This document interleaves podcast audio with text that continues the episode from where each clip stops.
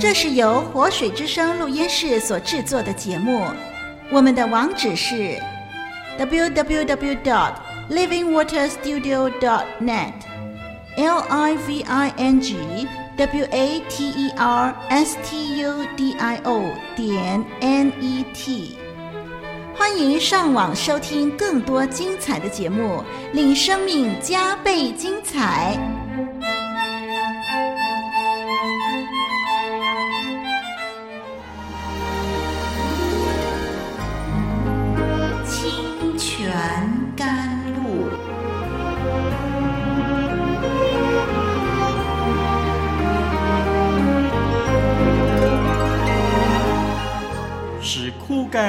水之地得到滋润，叫郁闷无助之心得着安慰，令软弱疲乏之灵得以更新。欢迎同来之曲，清泉甘露。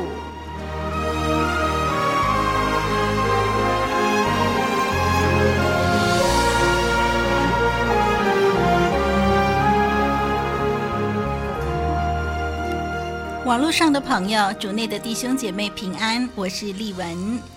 感谢神赐下他宝贵的话语，让我们可以认识真理，以致我们可以蒙福。盼望每一位收听清泉甘露的听众朋友都爱慕神的话。这一集我们要继续来研究神对所多玛、俄摩拉公义的审判。我们已经探讨过，神公义的本性不会在审判的时候将义人与恶人一同毁灭。现在，让我们来看看亚伯拉罕的代求。请我们读《创世纪》第十八章二十二到三十三节。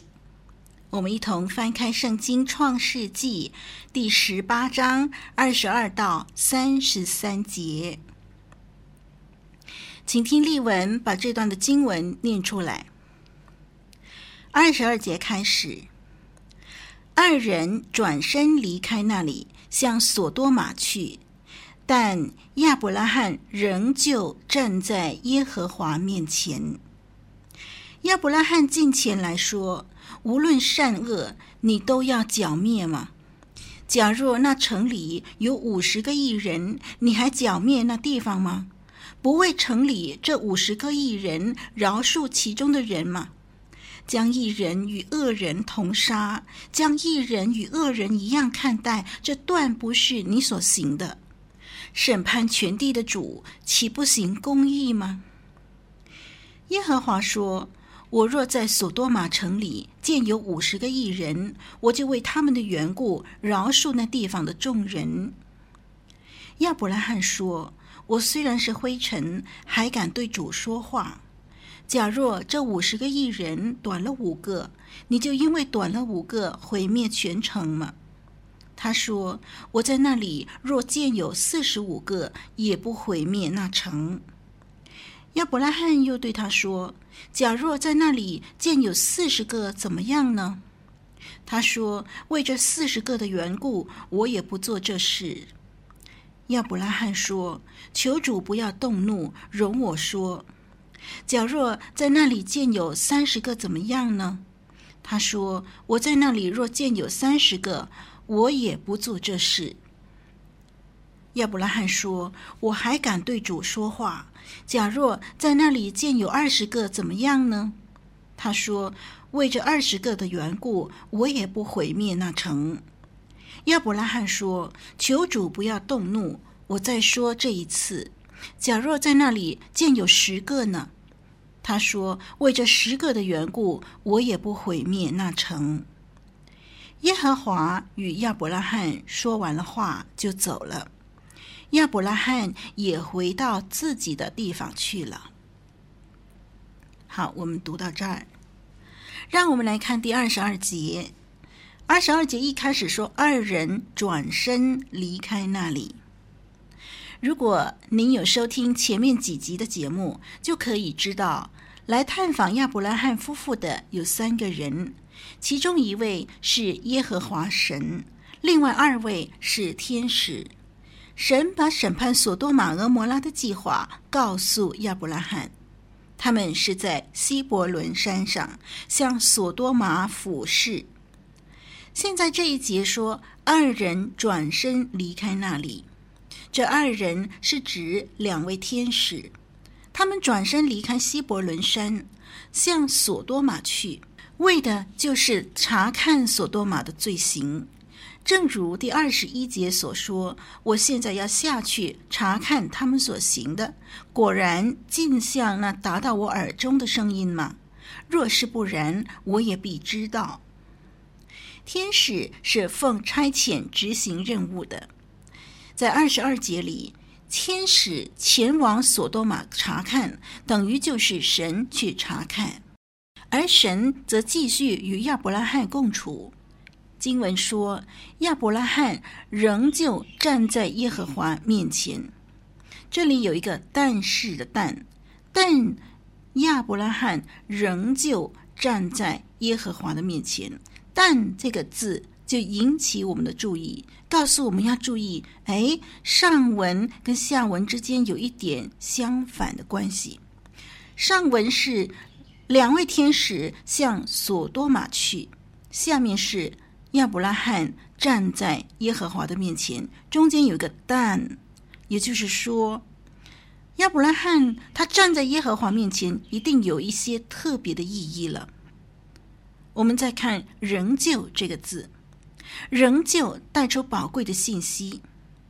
当亚伯拉罕从神口中得知所多玛将遭到毁灭，他所表现的是关心。怜悯，准备要与神谈谈，所以就仍旧站在耶和华面前，仍旧表示他还有未了的事要处理，所以他就还逗留在那儿。他有什么事要处理呢？接下去二十三节到三十三节就是有名的亚伯拉罕的代求了。这里二十三节到二十五节，我们看到，无论善恶，你都要剿灭吗？这是亚伯拉罕问的。审判全地的主，岂不行公义吗？亚伯拉罕提出神的属性。亚伯拉罕知道所多玛罪恶很大，但是他依然关心城中的异人。他蒙神拣选，成为万国之父，他是一个何等蒙福的人。神曾经应许他，叫他的名为大，也要叫别人因他得福。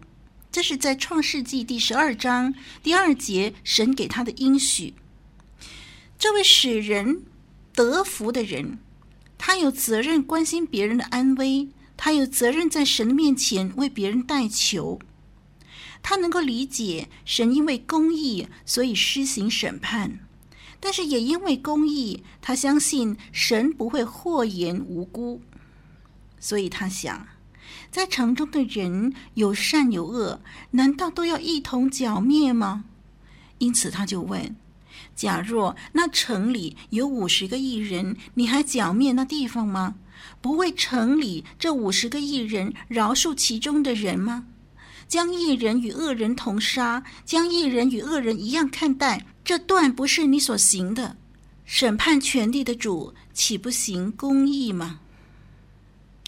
于是我们就看到亚伯拉罕开始从五十个艺人、四十五个艺人，然后就四十个、三十个、二十个、十个这样的向神求怜悯。虽然有不少的解经学者提出各种各样的看法。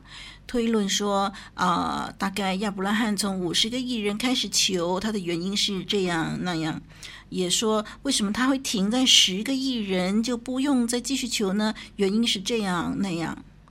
不过呢，这些的猜测我们没有办法肯定。只有一件事我们是肯定的，那就是城里头实在连十个义人都没有，所以至终遭神毁灭。另外一方面，亚伯拉罕代求的立足点是神是公义的主，所以他求了六次以后，他已经很清楚的看见神公义的彰显了。他知道神是谁，这是他最大的收获。我们从经文的记载，也可以很清楚地看出神公义的本性在这段对话当中彰显。所以亚伯拉罕不需要再继续求，如果五个怎么样啊？如果四个又怎么样啊？三个啦，两个啦，一个啦什么的，因为他已经认识到，神不是毁灭的神，而是拯救的神。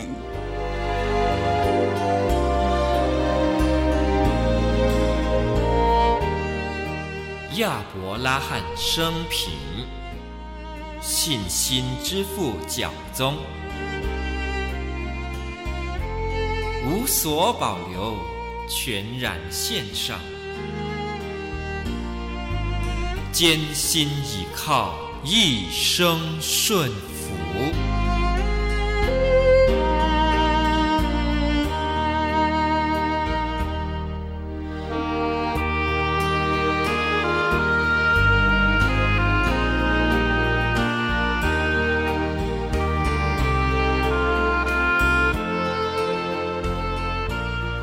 从事情的发展可以知道，不久之后，索多玛遭受毁灭。很清楚的，他们罪有应得，而罗德和他的一家获得拯救。如果按照亚伯拉罕的祈求，罗德一家可以不获救的，因为他们一家凑起来还不到十个亿人。但是神依然怜悯，没有一并毁灭。可见，神不单是听了亚伯拉罕的祷告，而且神的回应是超过亚伯拉罕所求的。我们从亚伯拉罕的代求，还看到亚伯拉罕的宽厚，这是经文记载中第三次显出亚伯拉罕对罗德的宽厚。无可怀疑的。当亚伯拉罕得知索多玛将遭遇毁灭的时候，他一定会想到：哎，罗德在其中啊。其实，亚伯拉罕可以有两种的反应：第一就是，哼，罗德真是活该，终于报应来了；第二个反应是，怎么办呢？罗德一家也要被毁灭吗？赶快求神施恩。而我们知道。亚伯拉罕的反应是第二种，还记得吗？罗德是亚伯拉罕的侄儿，他跟随亚伯拉罕从乌尔、从哈兰来到了迦南，又曾经跟随亚伯拉罕下埃及。他渐渐的富裕起来，全因为他这位叔叔亚伯拉罕。然后他的牧人和亚伯拉罕的牧人相争。叔侄二人为了和睦，必须分家，各走各的。亚伯拉罕承受了神所给他的一切土地。严格来说，亚伯拉罕可以不必将任何一寸土地分给罗德，他大可将罗德遣送回哈兰或者是老家乌尔。再怎么说，罗德也已经捞了一大笔了，还不够吗？现在凭什么要跟叔叔争好处呢？但是亚伯拉罕宽大的让他先选择要居住的地方，罗德厚颜无耻的选择了人眼光中最上等的，也就是索多玛、约旦河全平原。这是在创世纪十三章那里记载的。亚伯拉罕就给了他呀，啊，我们看到这是第一次的宽厚。第二次的宽厚是当四王与五王交战，索多玛和俄摩拉打败了，罗德在被掳的人当中，亚伯拉罕率领精练壮丁三百一十八人杀败敌人，将罗德和其他人救回来。亚伯拉罕大可不必理会罗德，但是他还是宽厚的救了罗德。这是在创世纪第十四章。第三次的宽厚，就是我们看到在这里第十八章的代求。他心中牵挂着罗德一家的安危，虽然在他的代求当中并没有说出口，但是神完全明白。也体恤他的心思。虽然他求城中如果有十个义人，就不要毁灭那城，唉，但是啊，他屈指一数，罗德一家凑起来根本就不到十个。罗德的两个女儿、两个女婿算是义人吗？很令人怀疑哦。甚至罗德的太太是义人吗？嗯，也很难说。如果只有罗德是义人呢？那么城中真的只有一个义人了。亚伯拉罕求了六次，已经很清楚知道神是公义的，所以他知道神自有分寸。罗德一家是不是能够免受灾难？其实神早有打算，所以他不需要再继续向神讨价还价了。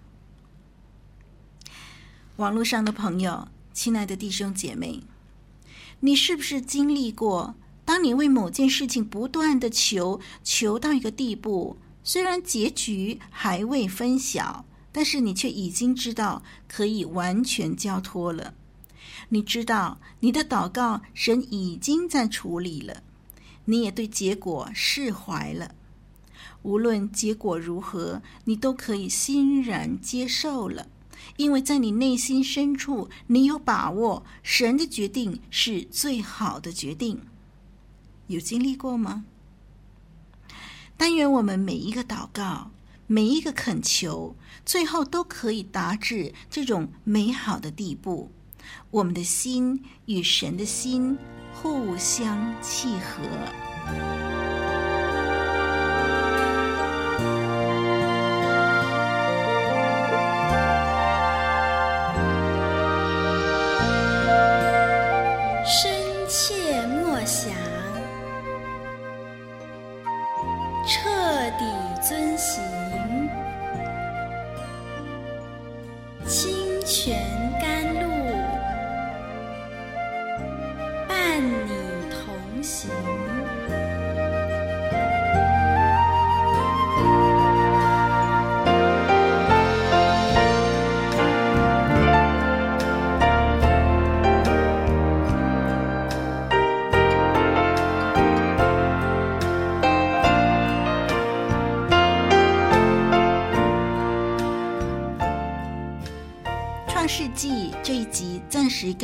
这儿，我们下一集再继续研究其他的经文。